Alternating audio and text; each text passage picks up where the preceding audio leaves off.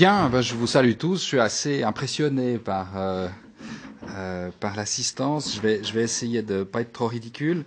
Euh, et puis, juste avant de lire deux mots peut-être sur ces textes de Sandra. Bon, il n'y a pas besoin de présenter Sandra quand même.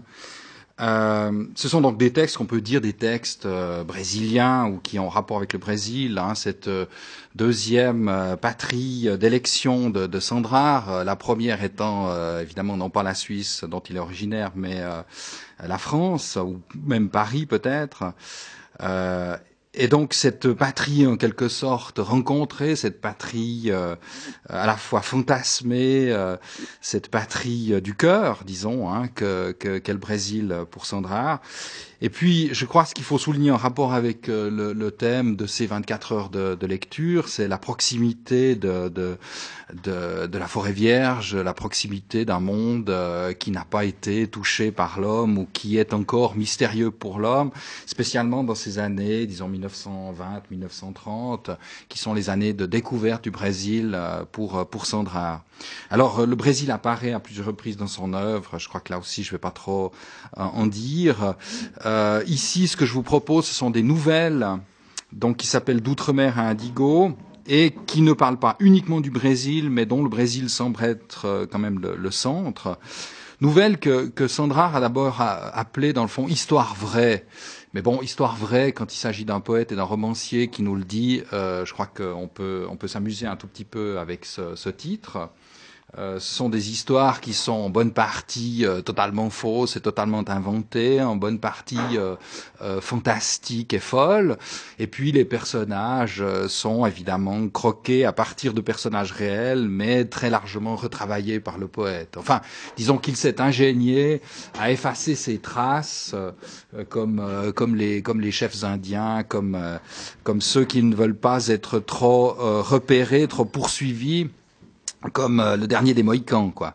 Et j'ai l'impression que euh, c'est cela aussi qui est particulièrement intéressant dans ces textes, c'est que justement, à travers cet effacement des traces, cette recréation, eh bien justement, on cherche aussi euh, cet être mystérieux qu'est l'homme, et l'homme tel que dans le fond la création euh, nous l'a donné, quoi. Je veux dire tel euh, qu'il a été aux origines, peut-être.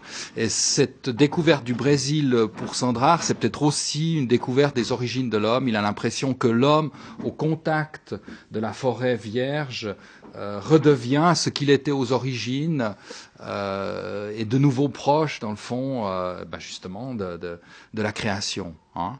Alors évidemment, cette proximité de la création, elle a plusieurs sens, à la fois un sens euh, ethnologique et poétique, je n'entre pas trop dans le détail.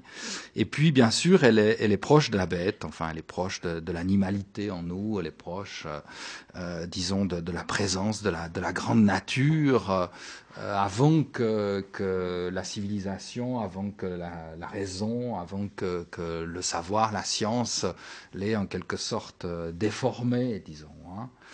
Euh, donc euh, évidemment pour un homme euh, euh éminemment civilisé comme euh, Sandrard, euh, c'est particulièrement fascinant. Alors ce que je vous propose là, c'est une petite nouvelle, je ne vais pas la lire dans son entier parce que je pense que ça prendrait trop de temps, qui évoque la venue d'abord à Paris d'un personnage débarqué de sa, j'allais dire de sa jungle ou pas, pas très loin, enfin de sa forêt vierge brésilienne. Euh, qui s'appelle le colonel Bento. C'est le titre que, euh, en fait, Sandra donne à cette, euh, à cette nouvelle. Alors, coronel, ça veut dire l'intendant, le, le, le, le, chef d'une de, de, plantation de, café, enfin, quelque chose de cet ordre, d'une fazenda, donc d'une de ces grandes exploitations euh, brésiliennes qui vraiment euh, sont à l'orée de la grande forêt. quoi. C'est les limites extrêmes de la civilisation euh, au contact direct avec euh, la nature vierge. Quoi. Et alors ce personnage débarque à Paris, et puis vous allez voir un petit peu dans quelles circonstances, et, et est plus ou moins chargé d'être son chaperon. Alors il nous raconte un peu cette aventure, comment est-ce qu'il s'occupe de cet homme, et puis les histoires que cet homme lui raconte, évidemment qui sont pas euh, tout à fait des histoires parisiennes. quoi. Voilà. Bien souvent, je me suis dit, que j'aurais dû noter toutes les jolies choses que j'ai entendues dans la bouche d'étrangers découvrant, subissant le charme de Paris. Une des plus jolies m'a été dite par le colonel Bento, à qui j'avais demandé ce qu'il pensait de Paris et qui me répondit Paris? Mais mon cher, euh, j'ai l'impression que Paris est toujours en fête. Comment ça en fête, colonel Eh mon Dieu, oui quand je remonte euh, à pied les Champs-Élysées ou que je flâne sur les boulevards et que je contemple le double flot des voitures, les unes se rendant à la fête, les autres revenant de la fête, j'ai le regret d'être un étranger à Paris et de ne connaître personne qui m'invite à cette fête qui se donne quelque part en ville, euh, dans une maison remplie d'amis qui s'amusent, euh, maison que je n'ai jamais pu trouver, aussi loin que je sois allé en ville, loin à me perdre. Je dois dire que le colonel Bento arrivait du Mato Grosso, c'était un costaud, un dur. Durant douze ans, il avait administré pour le compte de bons amis à moi un ranch d'élevage, régnant selon son bon plaisir, sur une zone de forêt un peu plus étendue que la Suisse, sur quelques deux cents têtes brûlées, sur soixante à huitante mille têtes de bétail à demi sauvage, sur quelques aldées d'Indiens, donc des villages d'Indiens, six aux confins de la civilisation, Là où les chasseurs, les trappeurs, les chercheurs d'or et de diamants qui s'enfoncent pour trois, cinq ou sept ans en forêt séjournent encore huit jours et font la bombe. Bref, euh, claquent leur argent, tout ce qu'il leur reste en bonne et en fausse monnaie, qui ont également cours chez les trafiquants syriens des derniers baraquements qui tiennent femmes, bouteilles, cartes, tables de jeu, et l'ultime boutique de traite tous ravitaillés en poudre, balles, armes, harnachements, boîtes de conserve, cordons de tabac, amadou, bidons d'alcool, ou échanger une mule boiteuse, acheter une pirogue, engager un camarada, guide ou pisteur, trouver et partir avec un bon copain ou un associé, comme vous, un enfant perdu. Comme toujours, quand un homme simple jouit d'une trop grande autorité, il a tendance de verser dans l'absolutisme. C'est ce qui était arrivé à Bento. Durant sa dictature de douze ans dans cette région perdue de Mato Grosso, et comme le bruit était arrivé dans la capitale que le colonel exagérait dans la manière forte, ses patrons, mes amis brésiliens, l'avaient envoyé faire un tour en Europe, histoire de lui changer les idées, de laisser s'oublier à Cuyaba certains épisodes de politique locale où Bento avait joué un trop grand rôle, s'étant compromis en tyrannisant les électeurs et en prenant les urnes d'assaut, risquait de se faire assassiner. Et c'est ainsi que l'on m'avait prié de m'occuper un peu de ce firabra, non pas pour l'éduquer, hein, mais pour lui éviter d'avoir des ennuis ou de faire trop de tapage à Paris. Je lui avais donc retenu une chambre au Grand Hôtel, place de l'Opéra. Le soir de son arrivée, un homme qui depuis douze ans couchait dans un hamac, en forêt, comme s'il était encore dans la brousse natale, entreprit de vider les meubles de sa chambre et de les pousser dans le couloir. Puis, sous les yeux du personnel du palace parisien accouru pour le voir faire, il tendit un hamac de plumes indiennes en travers de sa chambre, se mit tout nu, arracha avec son long couteau de débrousseur quelques lamelles du parquet, les mit en croix, battit le briquet pour les enflammer, et s'étendit tranquillement dans son hamac, les pieds sur son feu de bois, comme cela se pratique en forêt, et d'usage pour se protéger des moustiques des rhumatismes et des mauvais esprits. La suite, je la tiens de sa bouche même. Je me suis réveillé de bon matin, mon bon ami, car euh, à Mato Grosso, on se réveille avec le chant des oiseaux, c'est-à-dire un quart d'heure avant l'aube. Et c'est ainsi que de ma fenêtre, j'ai vu s'éveiller Paris. C'est un drôle de spectacle, dont on n'a aucune idée chez nous. Et ils ne voudront pas me croire, mes compères, quand je leur raconterai ça, et qu'il n'y a pas d'oiseaux à Paris. Et comme les premières bêtes qui passent ne vont pas à l'abreuvoir ou au marigot, mais sont tout au contraire des espèces de machines euh, qui font de l'eau. Oh, qu'elles sont curieuses, vos arroseuses municipales, haut perchées sur leurs roues, quand elles tournent en rond comme folles, place de l'Opéra, comme des vilains insectes à la surface d'une mare. À Paris, ce n'est pas à croire ce que j'y ai vu de mes yeux vus. Quand j'arrivais ce premier matin au Grand Hôtel, voir comment s'était passée la première nuit parisienne de mon sauvage, on me pria de bien vouloir passer à la direction. La matinée n'était pas encore écoulée et déjà l'homme des bois avait eu affaire à la police. L'incident n'était pas grave, mais est tellement typique de la mentalité d'un primitif évolué que je laisse encore la parole au colonel pour exposer la chose. Eh mon cher ami, ce matin, je m'étais mis à ma fenêtre pour regarder Paris. J'étais bien. J'avais installé un sac d'oranges à côté de moi et je mordais dans mes oranges, assis sur le rebord de la fenêtre, les pieds dans le vide. Je pensais à rien, mais j'étais content d'être là, à cette fenêtre au sixième étage, et de regarder en bas, et de cracher la plure et les pépins dans la rue. Voilà donc à Paris, t'as de la veine, mon vieux bento, que je me disais en mangeant mes oranges. Des belles oranges achetées l'avant-veille à Lisbonne, tout un sac que j'avais fourré dans le Sud Express. Et à force de me réjouir d'être là, je me disais encore, si t'as vraiment toute la veine que tu mérites, sûr que tu vas la rencontrer, Sarah Bernard. Mon vieux bento. Et alors, tu pourras t'en retourner chez toi et faire le malin. Car si tout le monde en parle, on peut les compter sur les doigts d'une seule main au Brésil, les hommes qui ont eu la chance de l'avoir passée, la grande Sarah Bernard. Alors vous l'avez vu, colonel? Mais non. Ah, on m'en a pas laissé le temps. Comment ça? Eh bien voilà. J'étais à ma fenêtre. Et je me réjouissais comme un singe de manger de si bonnes oranges quand je remarquais tout à coup que la place de l'opéra se remplissait de monde.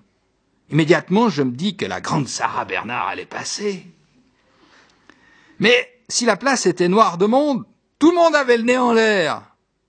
Alors je me suis dit que c'était pas Sarah, mais mon grand, mon illustre compatriote, le fameux Santos Dumont, qui allait passer en l'air, puisque tout le monde regardait en l'air.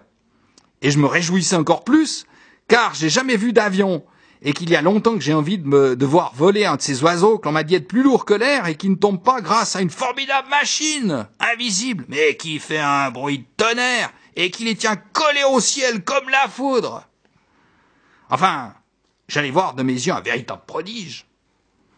Il faut venir à Paris pour voir ça, me disais-je, et je me cramponnais à la croisée, le corps suspendu dans le vide, les pieds arc-boutés contre la façade de l'hôtel, rongeant toujours une orange, mais au risque de me démantibuler la tête.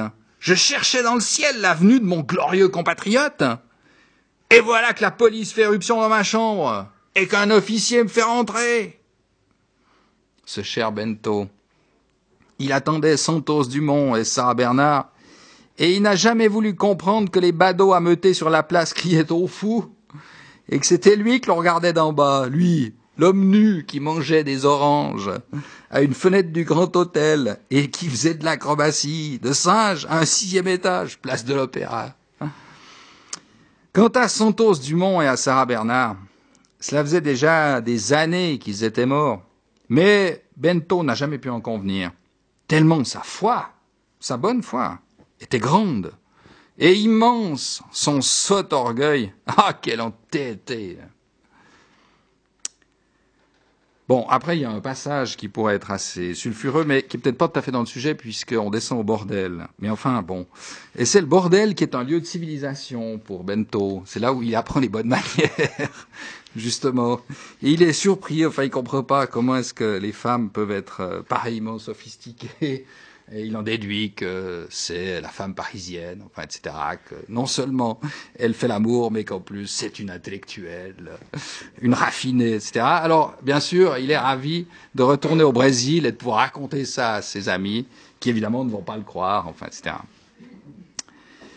Bon, alors, on retrouve euh, ensuite euh, Bento euh, et Sandra ensemble après cet épisode, et Sandra va retrouver donc celui qu'il est chargé de, chaperonner dans son hôtel.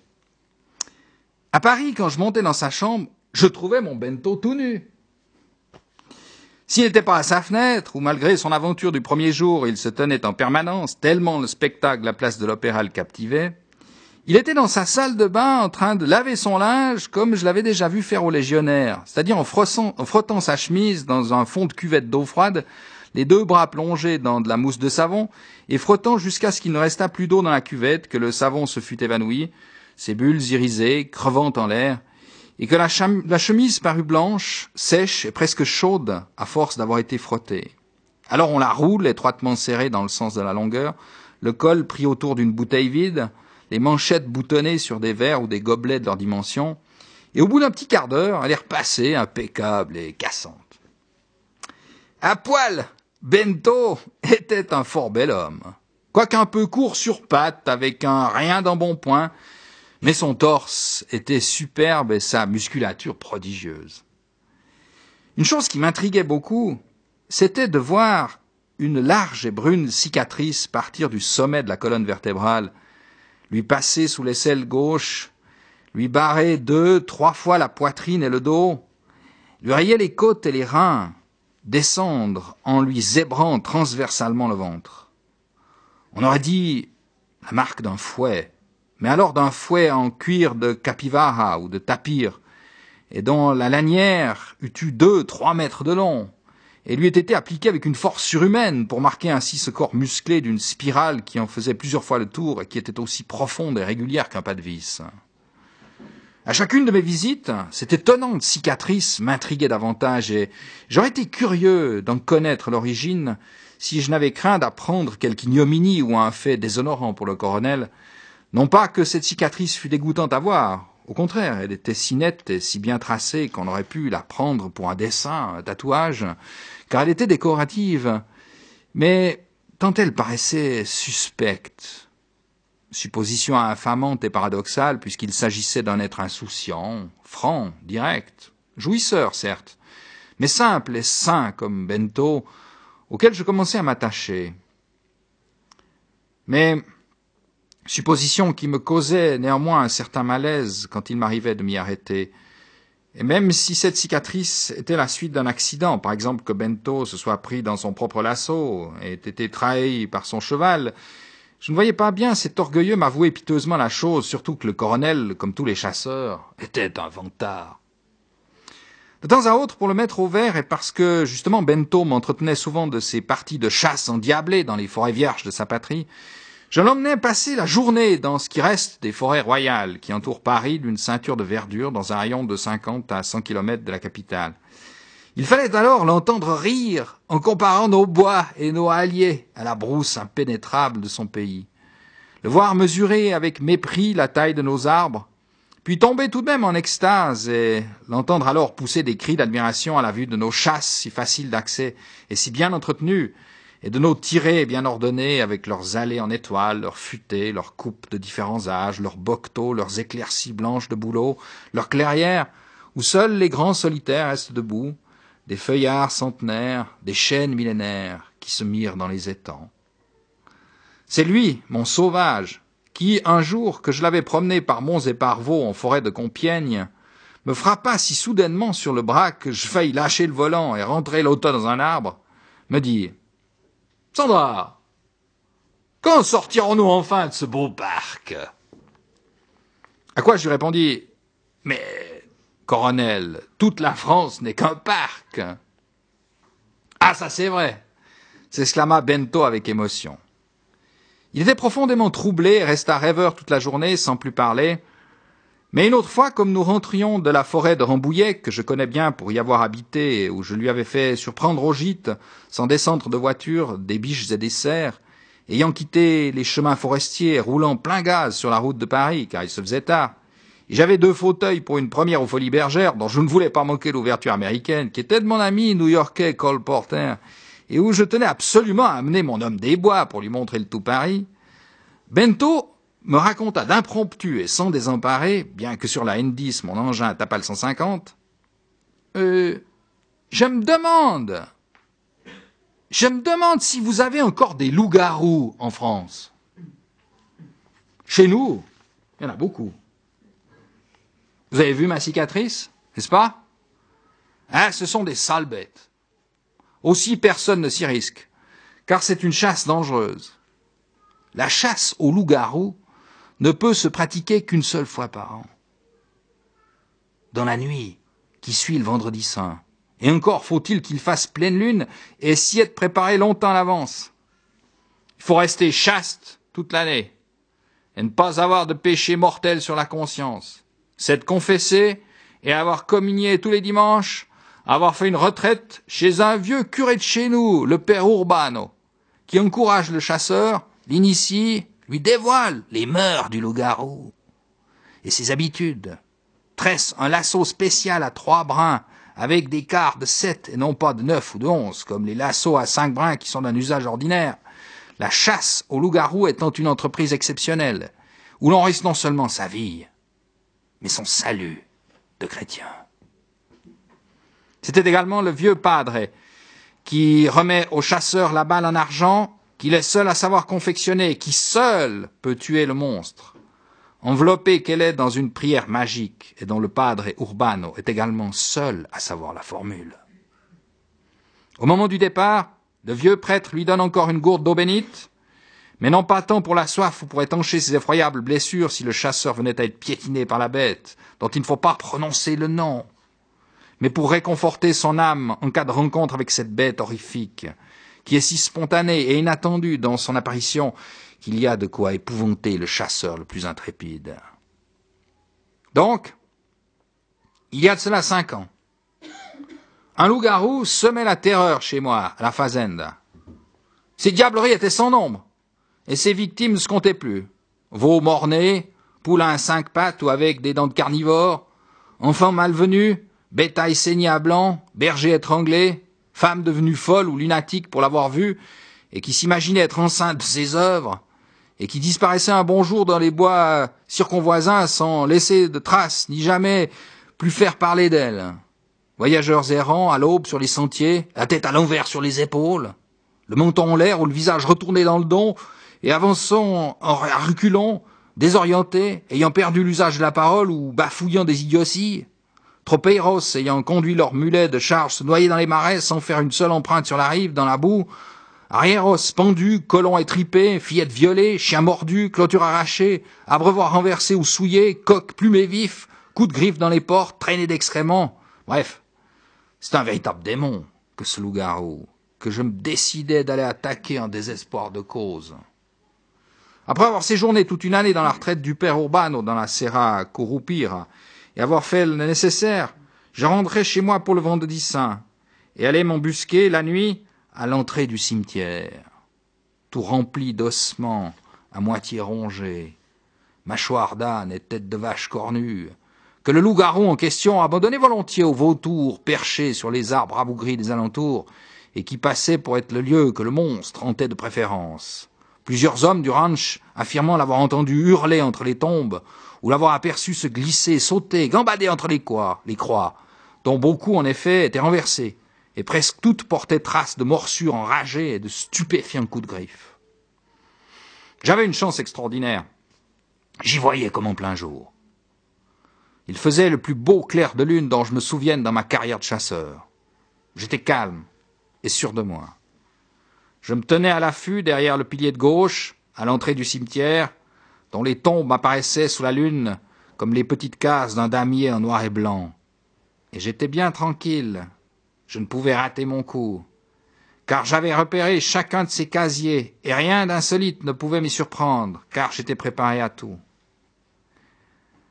J'avais glissé la cartouche du prêtre, dont la balle est en argent et la bourre faite de la prière que j'ai dite, dans ma carabine Winchester, et j'avais bien en main mon lasso de sept, qui, si j'avais la chance de capturer le monstre vivant et de le ramener ligoté, selon les déclarations du père Urbano, devait lui permettre d'exorciser le loup-garou et de débarrasser une fois pour toutes la région de cette engeance satanique. J'avais aussi la gourde d'eau bénite, dont je buvais de temps en temps un coup, en me signant. Mais j'ouvrais l'œil, et le bon. Je suis incapable de dire d'où il vint. Mais tout à coup, L'être sans nom fut là, à moins de six pas, perché sur une tombe. C'était un être bizarre et impatient, qui ne tenait pas en place.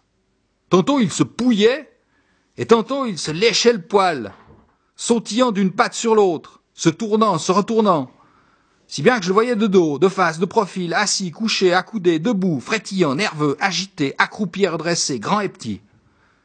Il avait les oreilles mobiles, un museau en sussoir avec deux longs crocs qui lui pendaient des commissures des lèvres, l'échine en lame de couteau, un poil roux très touffu sur le train arrière, des bras et des jambes démesurément longs, le torse un peu plus faible que la taille d'un homme, son sexe bien en évidence, le ventre blanc, le front plissé, il louchait des deux yeux. Et comme un singe, il avait quatre mains, mais le pouce en griffe. Quand je lui lançai mon lasso, il fit un bond en l'air, et, se voyant pris, il éclata de rire, et se mit à défaire avec dextérité le nœud qui lui enserrait le cou. J'avais attaché l'autre bout du lasso autour d'un pilier derrière lequel je m'étais jusque-là dissimulé, et je tirais de toutes mes forces sur le lien pour que cet être-là ne m'échappât pas. Mais rien n'y fit. Ce démon était d'une telle force que c'est comme en se jouant qu'il donnait du lâche au nœud coulant pour arriver à passer sa tête. Et quand je me précipitais de trois pas en avant et lui logeais ma balle en plein front, j'avais tiré à bout portant.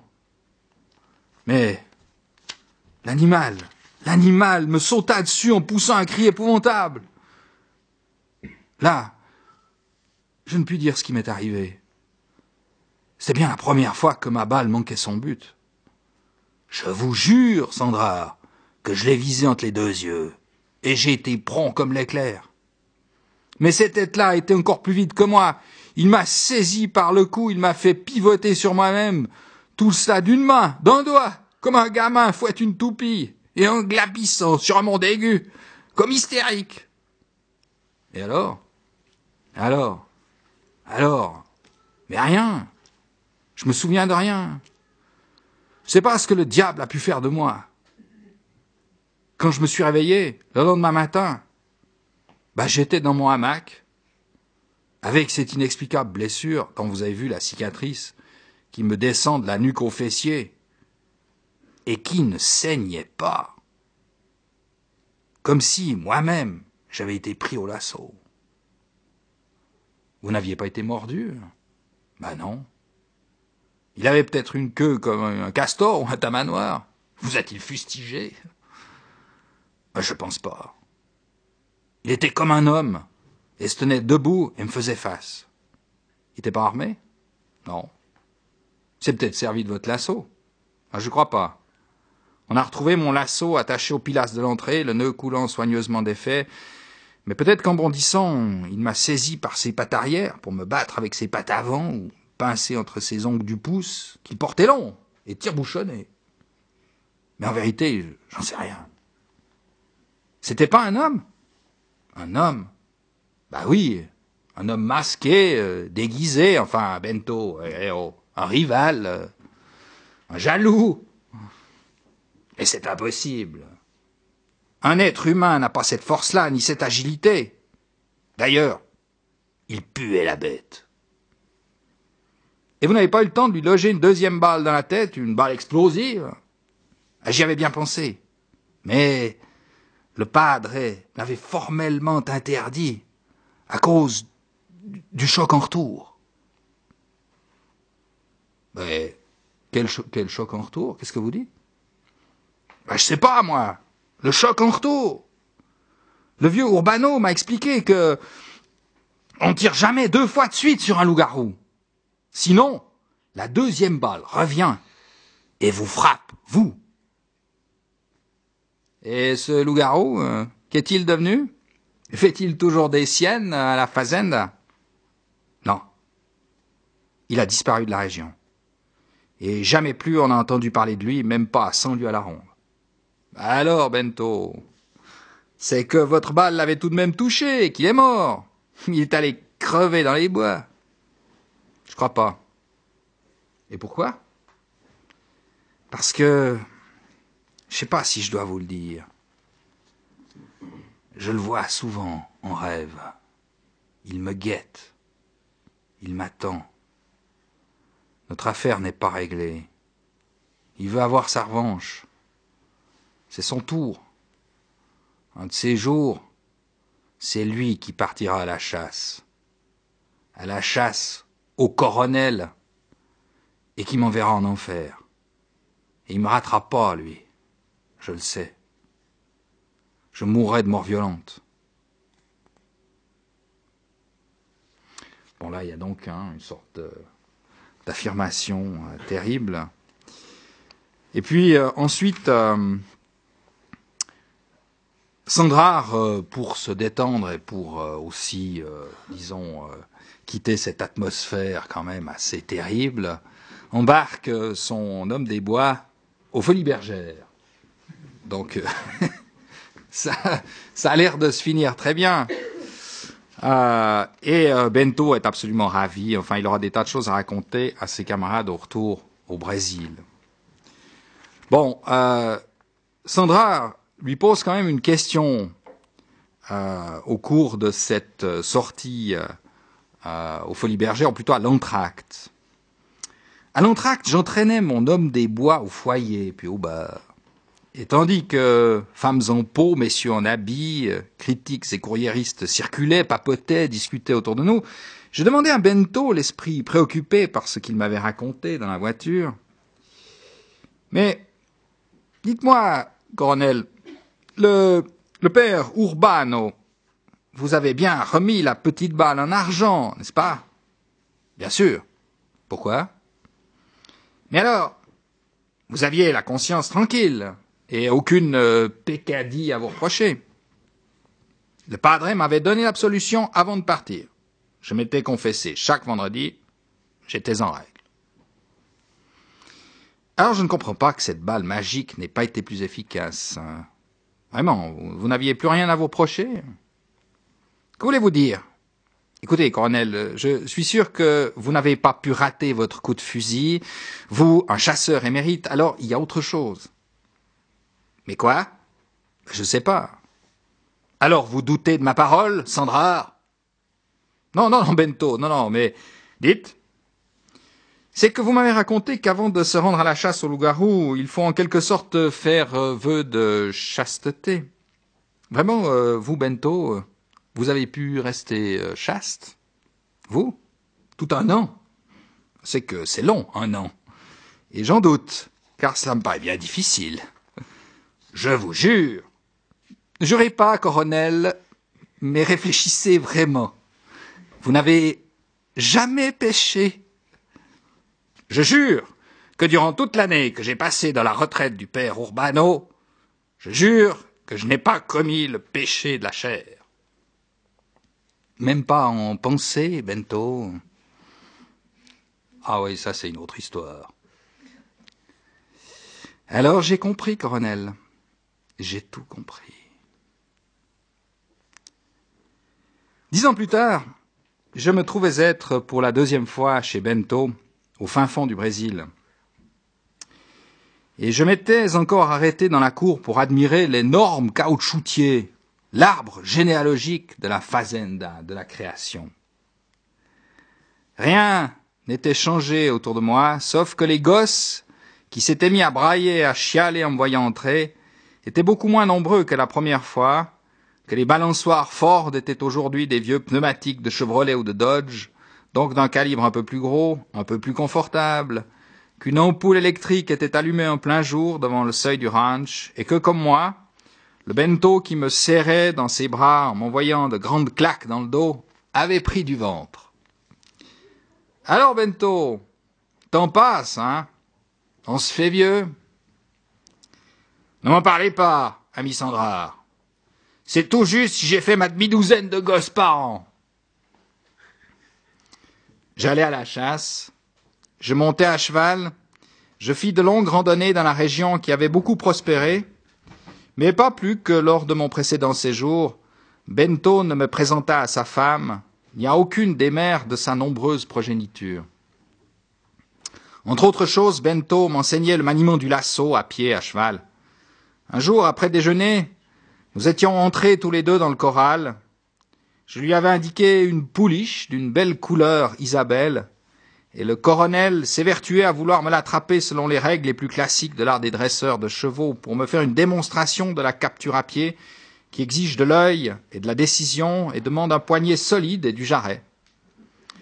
Plusieurs fois déjà la bête lui avait échappé en sautant avec une élégance incroyable et deux temps à travers le nœud du lasso, d'abord passant la tête et les pattes avant, puis ramassant prestement son train arrière comme si elle avait été dressée pour, alors qu'elle était à demi sauvage. Il est vrai que l'animal était jeune et ardent, Mais j'avoue que Bento avait un peu trop copieusement déjeuné ce jour-là, que le colonel était lourd et congestionné et que ce rude athlète n'agissait pas avec sa maîtrise habituelle. Les vaqueros, assis sur la clôture et qui le regardaient faire, riaient sous cap. Il est vrai encore que tout le monde avait bu un bon coup, car c'était un 1er septembre, jour de mon anniversaire, et que j'avais régalé le rancho d'une copieuse tournée de cachaça. La journée était à la joie, le temps était splendide, la terre plus rouge, le ciel plus bleu, le soleil plus brûlant, les cigales plus stridentes que jamais je ne l'avais vu sous les tropiques, dans ce climat béni du plateau brésilien où chaque matin on a l'impression d'assister à l'éveil du monde, et que l'on va vivre, vivre pour la première fois, tant tout vous semble nouveau, et que l'on est heureux d'exister. Rien donc n'annonçait un malheur, quand Bento se mit soudainement en colère. Il était haletant. D'une voix rauque, il ordonna aux hommes de rassembler une fois de plus les bêtes énervées et de les rabattre sur lui. De grosses gouttes de sueur lui inondaient la face. Il se noua un mouchoir autour du cou, tomba la veste en jurant, alla se placer au milieu de la piste, réunit son lasso, apprêta le nœud coulant, et quand le troupeau des chevaux arriva dans une furieuse galopade, je vis le colonel s'élancer au milieu des bêtes surexcitées par les cris des péonces qui le poursuivaient disparaître au milieu des croupes, des crinières, éviter je ne sais comment les bêtes qui fonçaient sur lui ventre à terre, brandir son lasso au-dessus de son grand chapeau qui émergeait, faire tout noyer le nœud, et courir à la rencontre de la pouliche qui lui avait été désignée, cette sacrée pouliche Isabelle, qui lui avait joué tant de tours et donné tant de fil à retordre, et qui cette fois arrivait en queue de la cavalcade dans un nuage de poussière. Et comme je croyais mon ami renversé, piétiné, je vis le lasso se détendre soudainement, la, pouliche pardon, trébucher, une patte reprise, le colonel monter en l'air, décrire une courbe. Bento retomber sur le crâne et la pouliche repartir à fond de train en traînant mon malheureux ami qui ne lâchait pas l'autre extrémité du lasso enroulé autour de son poignet, derrière elle, sur quelques centaines de mètres. Quand nous accourûmes, Bento était déjà dans le coma. Il avait le poignet disloqué, l'épaule droite démise, le bras gauche et la jambe fracturée. Il n'y avait pas de trace de ruade, mais comme sa chemise s'imbibait rapidement de sang, je la déchirai, pensant qu'il avait le thorax défoncé. Alors, je constatai avec stupeur que c'était sa vieille cicatrice qui saignait abondamment sur tout son pourtour. Je n'en croyais pas mes yeux. Même me remémorant l'histoire du loup-garou, et ce que Bento m'avait dit certains soirs au foyer des folies bergères, je compris que c'était la fin et qu'il n'y avait plus rien à faire. Néanmoins, j'essayais de le ranimer avec une calebasse de cachaça, qui est un alcool de sucre, mais brutal, dans lequel au Mato Grosso on fait macérer les piments rouges. Dès que le bruit se répandit que le patrao était mort, je vis accourir les femmes de la fazenda.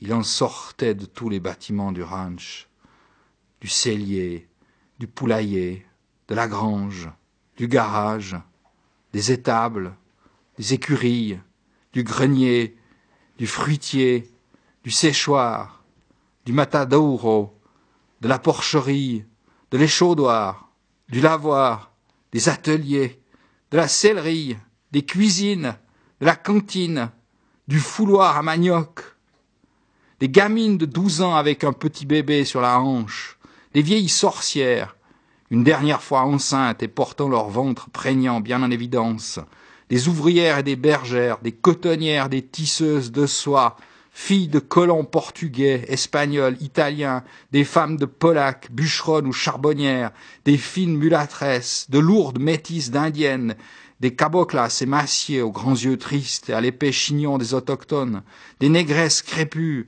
et jusqu'à des petites japonaises timides et embarrassées, tout cela courait pieds nus et sans rien dire. Mais naturellement, ces femmes n'étaient pas toutes les amies, les amantes, les maîtresses, les concubines du colonel. Au bout d'une heure, apparut la patroa, la femme de Bento. Entourée de ses filles et de ses servantes, elle s'avançait très dignement. Quoique déformée par ses trop nombreuses maternités, c'était un beau type de Vénus sylvestre, avec, comme beaucoup d'indiennes de race pure, des yeux langoureux qui lui mangeaient la face, un masque tragique, une démarche noble, un port orgueilleux. Nous avions déposé le corps de Bento au pied de l'énorme caoutchoutier qui ombrageait sa cour. À cette heure, les gosses avaient disparu et les cerceaux des pneus se balançaient comme d'ironiques couronnes mortuaires, comme si, avec la mort de ce puissant procréateur, sa filiation se fût magiquement effacée pour ne laisser que des cercles noirs, autant de cartouches vides dans la ramure de l'arbre emblématique de la fazenda de la création. Non, le maître n'était plus, et jamais je n'ai eu une telle impression d'éclipse. Mais devant le cadavre de son époux, la veuve de Bento entamait déjà un coro grande, une lamentation funèbre, où selon la coutume de la tribu dont elle était originaire, elle mêlait à ses pleurs et à ses vociférations le récit chanté des travaux et des vertus du défunt, invoquant les ancêtres de l'homme, implorant leur protection sur sa descendance. Les filles de la veuve et ses servantes reprenaient certaines phrases de son oraison au cœur, phrases que toutes les femmes de l'assistance répétaient à leur tour comme dans une église, on récite les litanies, cependant que les hommes présents se signaient dévotement. Quand la nuit tomba, on alluma un grand feu, et cette veillée barbare et émouvante dura toute la nuit. Les nouvelles se savent vite dans la brousse, d'heure en heure, comme la lune et les étoiles pivotaient, les voisins, les amis, les partisans du colonel arrivaient à cheval ou en voiture et se faisaient de plus en plus nombreux. Les cavaliers mettaient pied à terre pour rendre un dernier hommage à leur chef. Mais ceux qui arrivaient en voiture de leur lointaine résidence stoppaient leur auto, les phares braqués sur le groupe de la pleureuse et des récitantes improvisées, et répondaient aux répons des litanies funèbres en faisant marcher leurs klaxons. À l'aube, on enterra Bento dans le petit cimetière où mon ami avait vainement livré combat au loup-garou, sur le lieu même où il avait eu, à ce qu'il m'avait avoué, mais sans rien changer à son genre de vie, la révélation de son genre de mort. C'est le destin, quoi avait-il coutume de dire. Sic transit gloria mundi.